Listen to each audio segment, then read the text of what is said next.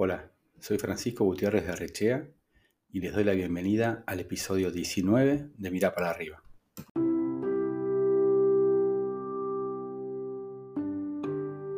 Mucho se habla hoy sobre el futuro de las oficinas, los ajustes que sufrirán sus espacios y los protocolos que deberán implementarse para garantizar la salud de sus ocupantes. Yo me pregunto, ¿Qué ocurrirá con espacios como cines, teatros, salas de eventos, escuelas, estadios, templos o todos aquellos pensados también para recibir distintos grupos de personas? Para simplificar el análisis, propongo dividir los espacios en dos grandes grupos. Uno para aquellos a los que asistimos por obligación y otro para los que vamos por elección. Aquellos espacios a los que asistimos por obligación deberán cambiar su propuesta de valor. Si no lo hacen, la tecnología encontrará el modo de reemplazarlos y probablemente desaparecerán. En cualquier caso, tenderán a reducirse o atomizarse. Por el contrario, los lugares a los que concurrimos porque queremos permanecerán, se sofisticarán y expandirán para recibir a los que ignoramos volver a visitarlos. Sobrarán metros cuadrados del primer grupo y faltarán en el segundo. Aquellos que se dedican al diseño, desarrollo y creación de negocios asociados al real estate cuentan con una oportunidad única para la reconversión de activos en ubicaciones increíbles e inaccesibles hace solo unos meses. Nos enfrentamos a un escenario donde habrá ganadores y perdedores. Bueno, hoy invité a Marcelo Cora para comentar qué va a pasar con todos los metros cuadrados que están hoy en debate en el mundo en general y por supuesto en, la ciudad de Buenos Aires, donde estamos nosotros. Marcelo, junto a tres socios, fundó la primera empresa de coworking en la Argentina, que se llama Urban Station, y la fundaron casi cuando nadie hablaba del concepto de coworking, ni del home office, ni, de muchísimas cosas que hoy vemos como eh, muy habituales o muy incorporadas a la vida de todos nosotros. Así que, bueno, además de darte la bienvenida, Marcelo, eh, nada, me, gustaría que nos cuentes eh, cómo se te ocurrió o cómo se le ocurrieron a tus socios desarrollar este concepto que fue tan innovador, este, sobre todo que tu carrera se había desarrollado en el mundo corporativo casi by the book, ¿no? Trabajando en una consultora y llegando a ser socio y quedarte ahí muchos años. Bueno, Kiko, gracias, buenas tardes. Este, gracias por la introducción y por la invitación a esta charla que creo va a estar divertida. Nosotros arrancamos en el 2009 con Urban Station, idea original de Juan Pablo Russo, uno de mis socios, bastante parecida la idea original a lo que finalmente se materializó, digamos, de armar un lugar donde la gente pudiera ir a trabajar, este, sin que sea una oficina y con toda la flexibilidad o lo más parecido a un bar. Queríamos posicionarnos en ese nicho, entre el bar donde todavía en esa época, 11 años atrás, si bien habían algunos wifi, no era una condición obligatoria como es hoy, que casi si no tienen wifi un lugar no entras y la oficina que da la formalidad, algo duro, bueno, con obviamente también muchísimos más costos.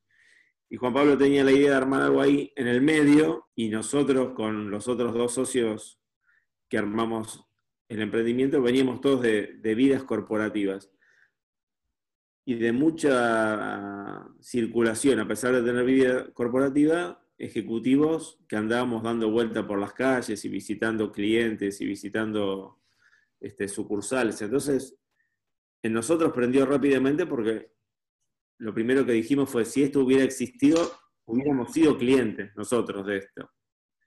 por eso nos, gustó la idea y nos pareció que, que, estaba bien.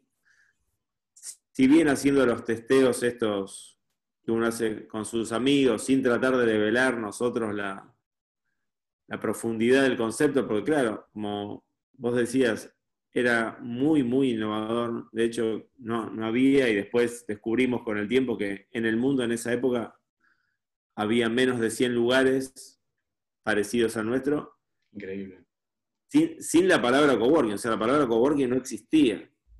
O sea, de, de, hecho nosotros al poco tiempo que abrimos, nos hicieron una nota en, en La Nación, me acuerdo. Ellos pusieron la aparición o la invención del office bar, y me acuerdo la cantidad de horas de discusión entre nosotros, los socios, para ver si adoptábamos o no ese nombre o esa categoría. ¿Nos hacemos dueños de eso? ¿No nos gusta? Bueno, al final no nos gustó y no, no profundizamos en empujarlo del Office Bar. Al final terminó llamándose Coworking, alguien le puso y así quedó. Pero bueno, era algo bastante innovador. Entonces nosotros, cuando salíamos a testear entre amigos, como te decía, sin profundizar todos los detalles, muchos no entendían. Dice, pero ¿por qué va a ir la gente a un lugar como ese? Si es lo mismo que hago en mi casa.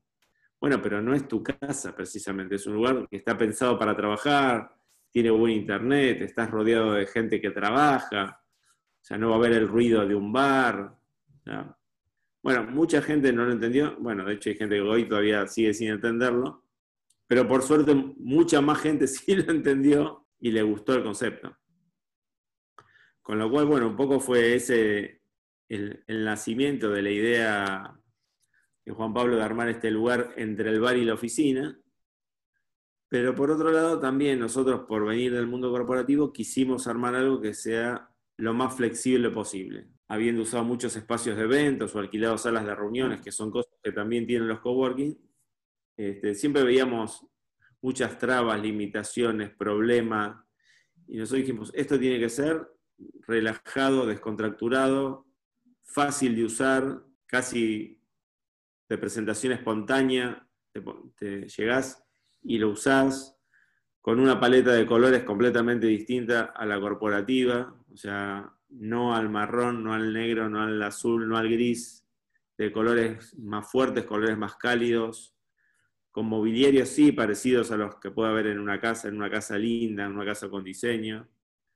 Y un poco por ahí fueron todos los, lineamientos del armado de Urban Station, que creo que, funcionó bien, digamos, bueno, vos fuiste cliente nuestro y ahí nos conocimos, así que podrás dar también tu, opinión. Pero a nosotros nos pareció que iba a andar y bueno, de hecho no estábamos tan errados porque estuve viendo algunas estadísticas ahora de los menos de 100 lugares que había en el mundo, cuando nosotros arrancamos, ahora más o menos hablan de 20.000.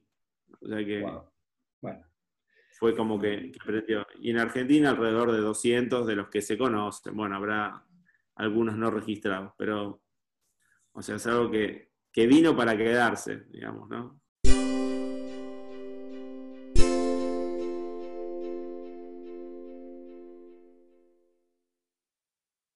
Sí, desde luego que creo que tuvieron ahí una, muy buena intuición, eventualmente Juan Pablo, como, vos decís, y quizás los otros tres socios le aportaron esa experiencia de la vida corporativa y, por ahí estructurar y transformar una idea en, un muy buen negocio.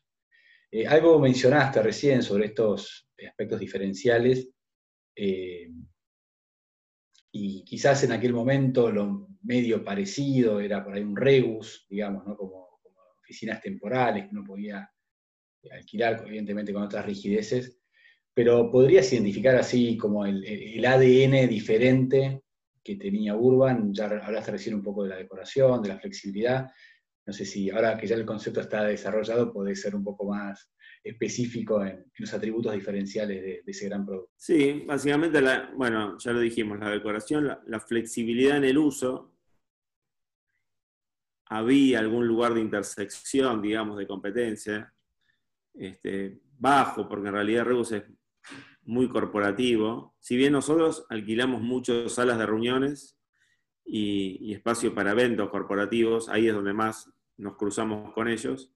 Después en lo que es el uso de la oficina o el alquiler del espacio de trabajo mensual, no, porque ellos tienen una estructura mucho más, más seria, más tradicional, y lo nuestro es mucho más descontracturado, al mismo tiempo que también es mucho más barato, ¿no? que eso también es otra, otra característica. Quisimos que sea algo accesible y quisimos que sea flexible al uso que, que se le da, pero entendíamos los sufrimientos o las necesidades de las pequeñas empresas o del freelance de empezar algo y no tener un montón de costos fijos. Entonces nuestra idea era variabilizar todo lo posible el costo de la oficina y que se pague solo por el, por el uso que se le da.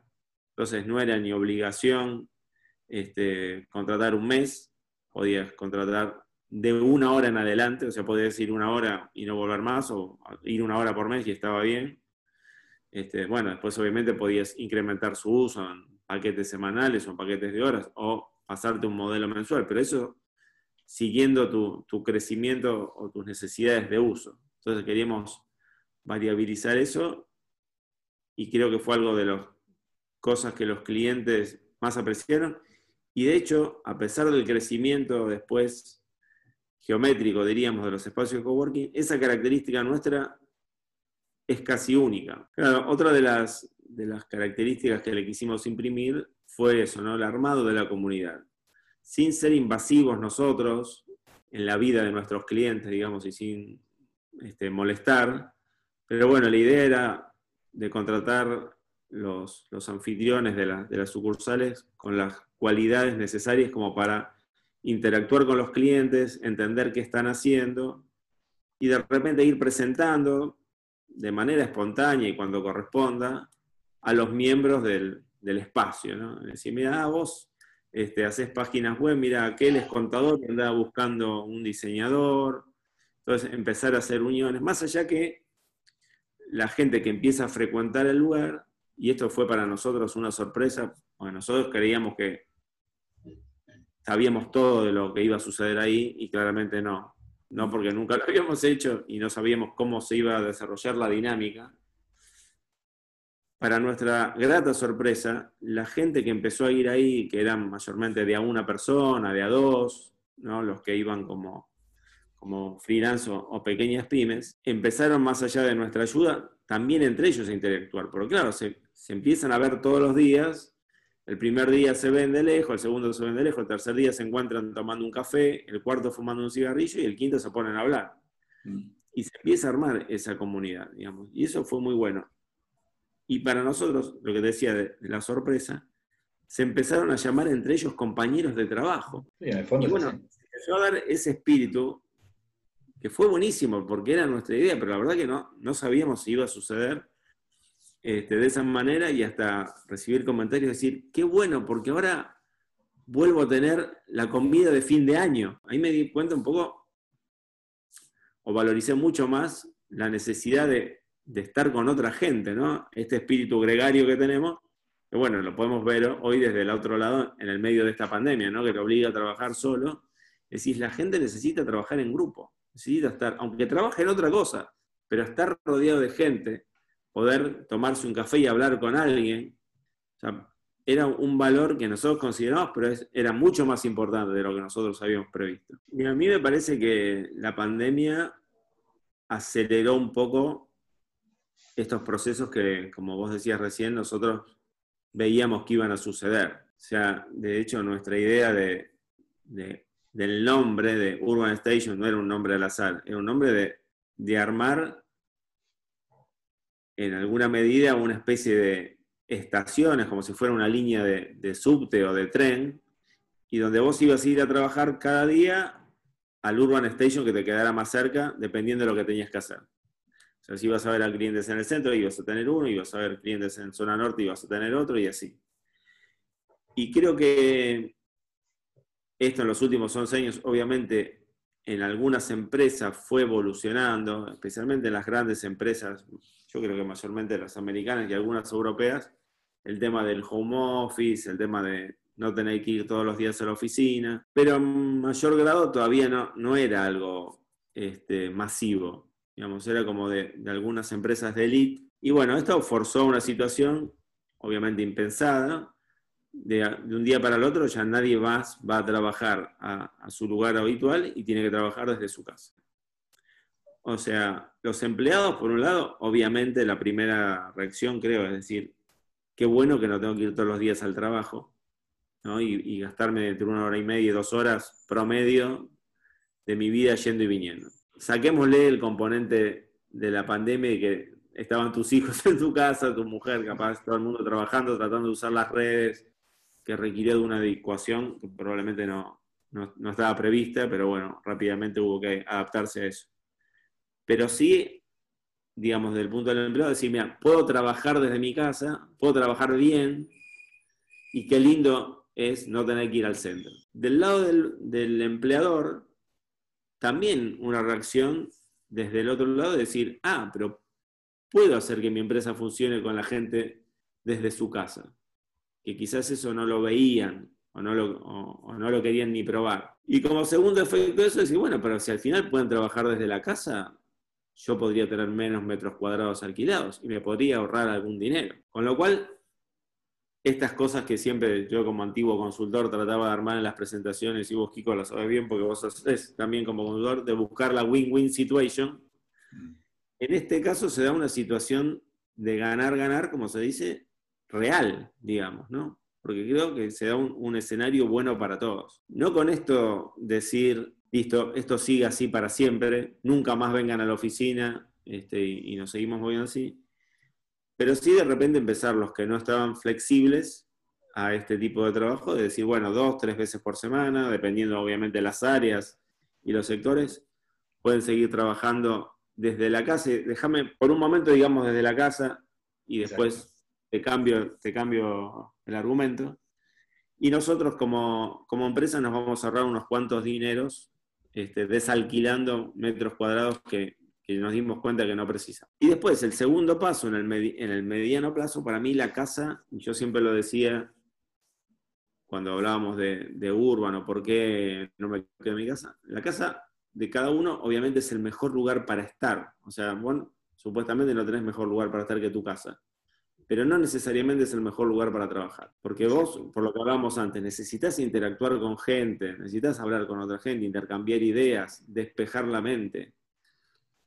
Hoy por hoy eso no lo podés hacer mayormente por, la situación, pero si lo pudieras hacer, preferirías elegir trabajar en otro lugar, pero en otro lugar cerca de tu casa. Exacto.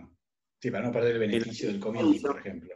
Claro, en alguna station que no te lleve una hora y media llegar o todos los días perder una hora y media, dos horas de ida y vuelta, pero sí a lo mejor media hora o 15 minutos. Tal cual. Y yo creo que en el mediano plazo, mediano plazo puede ser mitad del año que viene, cuando ya todo va, yo es una expresión de deseo. y la gente empieza a eh, poder salir de su casa a este tipo de, espacios de coworking.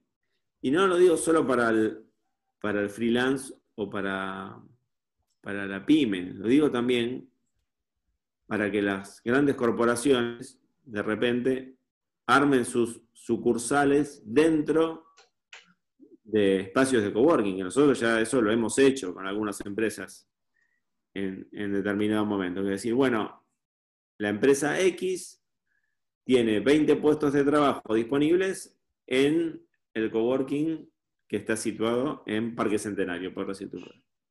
Y los empleados que viven cerca van, ahí y trabajan desde ahí. Que creo que eso aparte enriquece a todos. Enriquece al corporativo, enriquece al no corporativo. Eso nosotros ya lo hemos visto que funciona así y está muy bueno. Yo creo que en el mediano plazo el coworking va, va a tener un crecimiento fuerte, basado en estos principios. ¿no?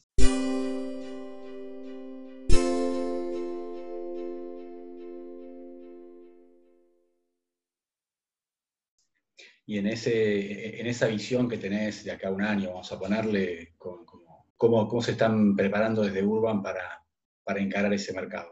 ¿Están expectantes como estamos casi todos? ¿Están haciendo algún movimiento? Creo que, lo, que estamos haciendo todos, sí, hay un poco de, espera a ver qué, qué, va a suceder, pero también ya estamos empezando a hablar con empresas a ver cómo ven la situación y a ver si realmente esta teoría nuestra, es decir, esto que te acabo de contar va a suceder, es solo una teoría o hay gente corporativa, por ejemplo, pensando en estas cosas.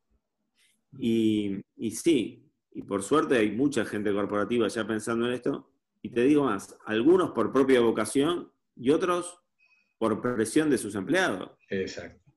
Porque muchos empleados te dicen, miren muchachos, yo no, quiero volver o sea, no me hagan volver, porque ya quedó demostrado que podemos trabajar desde la oficina, desde, perdón, desde casa, incluso más a veces que, que estando en la oficina, porque esta nueva situación de repente también se distorsiona un poco porque muchos dicen, bueno, si está en tu casa, trabaja todo el día. Y yo tengo, bueno, quizás te pasa a vos también, amigos y conocidos que dicen, no, tengo un call a las 8 de la noche. ¿Y cómo a las 8 de la noche? no, bueno, claro, pues como la oficina es 24 por 7, pues estás en tu casa. Bueno, yo creo que eso se, se va a volver a normalizar en algún momento a los horarios normales. Hoy por hoy está todo distorsionado. Y te digo, la mayoría de las personas que hacen tampoco lo ven demasiado mal. Dicen, bueno, no, está bien, yo estoy en mi casa, tomo la llamada, Sí, sí, yo creo que desde el punto de vista de, las, corporaciones, me parece que lo van a pensar seriamente, porque la verdad es que los ahorros son muy fuertes cuando te lo pones a pensar que pueden lograr, y no van a perder eficiencia en las tareas para nada. Diría que casi al contrario, porque hasta la gente está más contenta. Exacto, eso yo. Eh, y, y a la gente obviamente le conviene. Para el freelance o la pyme, bueno, de repente la vuelta al coworking quizás demore un poquito más, porque creo que fueron los que fueron, fuimos, debo decir, porque me incluyo en ese grupo, los que más sufrimos con, esta pandemia, ¿no? Los que más vimos afectados este, por esta situación, con lo cual nos va a costar un poquito recomponer, pero bueno, en la medida que se vayan recomponiendo los mercados para, para esa franja de, empresas pequeñas y freelance también irán volviendo a los coworking. Y para mí van hasta allá. Va a ser un crecimiento mucho más fuerte de que se venía viendo. Sí, yo, yo comparto esa visión. Eh, recuerdo de alguna charla que hemos tenido, esta que vos hacías mención cuando estábamos ahí en Urban como compañeros de trabajo, este, que bueno, uno de los puntos claves del negocio este, el coworking, digamos, tenía que ver con el real estate, ¿no? O sea, esa, como ecuación entre una buena ubicación, que sea conveniente, determinados metros mínimos para que el espacio sea agradable, a la vez que el alquiler no podía eh, reventarte el negocio, ni mucho menos si tenías que salir a comprar y desarrollar un espacio. Hoy en día está muy en boga, y yo creo que con mucha, muy buena salud, el desarrollo de edificios con usos mixtos, donde hay varios usos que conviven. Eh, bueno, nosotros intentamos en su día hacer un, primer experimento de convivencia entre Urban Station con los hoteles y bueno, eh, verificó que era un buen modelo, quizás no dimos con, la cadena adecuada para, desarrollarlo. Pero bueno, entre este análisis y, esta cabeza tuya que también tiene este, esta parte analítica y de consultoría, de estar viendo oportunidades todo el tiempo, ¿qué, usos ves compatibles eh, con el coworking? ¿Dónde, ¿Dónde sería bien recibido o sería un buen vecino tener un espacio coworking en general o, claramente un urban, digamos, si, si quisieras hablar de tu, modelo de negocio más en parte? Sí, bueno, los, nosotros vimos que había muchos, muchas oportunidades, bueno, cadenas hoteleras, obviamente, que también en algún, en algún lugar son intersección, digamos, ¿no? Lo que es alquiler de espacios de, de eventos o de salas de reuniones donde hay un, hay un cruce con los coworking,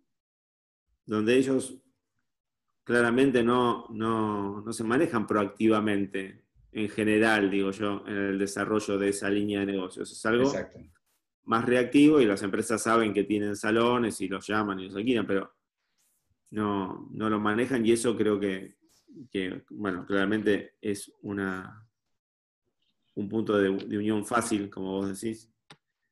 Hemos visto también en grandes edificios espacios muy desaprovechados, ¿no?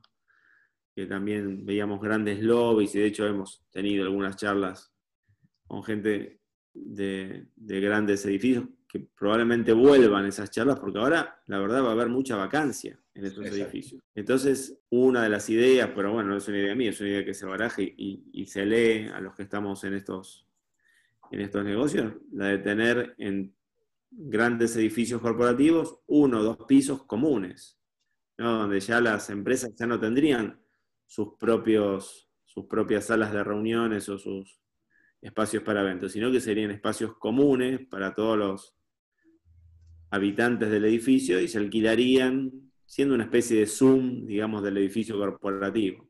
Tal cual, tal cual. Creo que eso es algo que, se viene, si bien no sé si será para todos los edificios, porque la vacancia va a ser, creo yo, va a ser fuerte. De hecho, ya no sale tanto, pero yo sé positivamente que ya muchas empresas han desalquilado metros cuadrados y otras están esperando que se le venzan los contratos. Claro. Es una tendencia que se viene fuerte. Eso es como, como lo más fácil. Bueno, yo creo que por ahí vienen, vienen muchas posibilidades. Todo lo que tenga metros cuadrados disponibles en lugares agradables y cerca de, de medios de transporte, te diría, son susceptibles de ser convertidos en espacio coworking. Pero lo que hay que entender, porque te digo que lo hemos visto es que no es solo el espacio. Sí, sí, de luego. O sea, hay que hacer una tarea de, armar la comunidad, de administrar el espacio, porque si no pasa a ser una biblioteca, ¿no? Decíamos nosotros, bueno, sí, ahí sentate por ahí y hace tu vida y no, al final no termina siendo lo, que por lo menos nuestra filosofía es, ¿no? Que es un espacio de trabajo, pero un espacio de trabajo colaborativo y que la gente se relacione, no solo por lo social, sino también por, la posibilidad de hacer negocios juntos, ¿no? O de trabajar juntos, o de ser proveedores y clientes, o de armar un nuevo emprendimiento.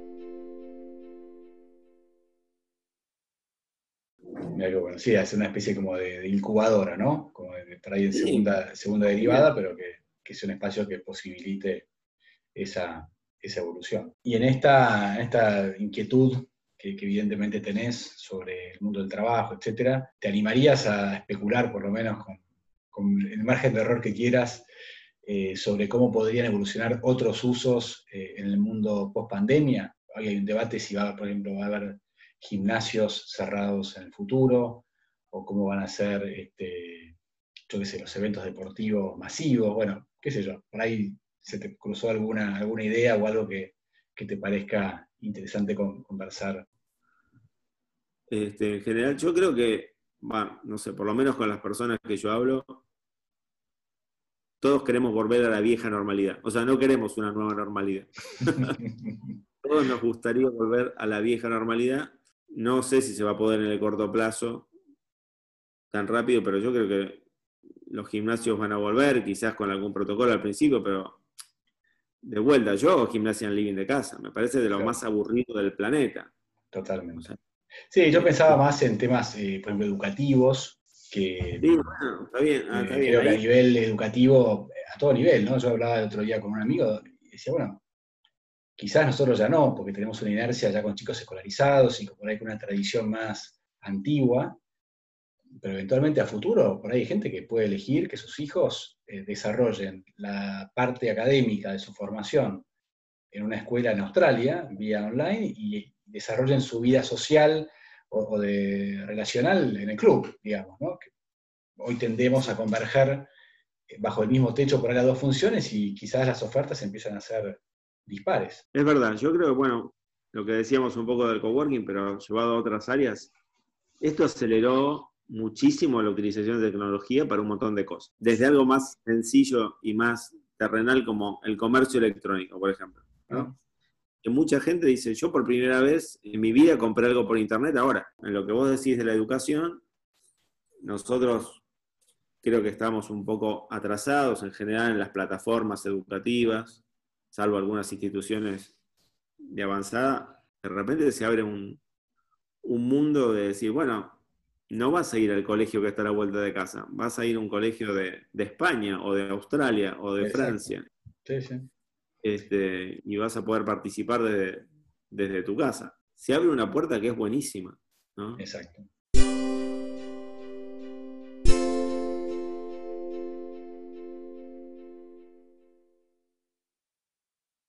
Creo que hay, hay algunos atributos de la nueva normalidad que pueden ser muy potentes.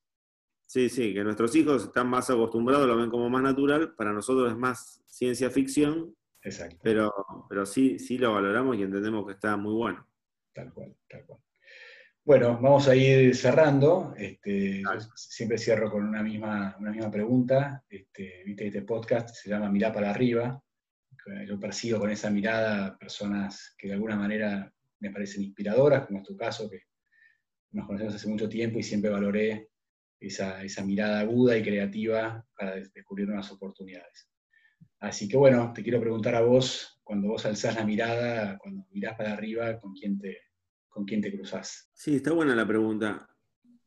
Uno, uno mira para arriba, o bueno, no sé, en general, bueno, es algo que todo el mundo hace para pensar, ¿viste? Te hacen una pregunta y vos tenés que pensar la respuesta, mirás para arriba, ¿no? Decís, a ver, cuál es la mejor forma de contestar esto.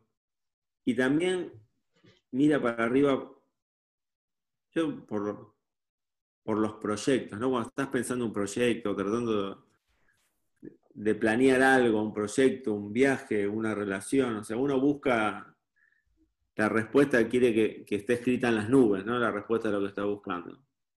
Pero por otro lado, te da, para mí me da una sensación de, de no límites, ¿no? El mirar para arriba, y yo me imagino mirando para arriba, me imagino un cielo, no me imagino un techo. Yo creo que el mirar para arriba te da esa sensación de grandeza y de cómo poder materializar tus deseos o tus proyectos. Yo lo, veo por ese lado. En general, cuando hago esta pregunta, eh, gente, mis entrevistados le ponen un nombre, a ese mira para arriba, por ahí alguno habla del padre, otro habla de un jefe, otro habla de un maestro, de Dios, etcétera y me encanta esta nueva dimensión que le diste a la, pregunta, que es, como el, mirar para arriba es salirte como de los límites, ¿no? Y poder...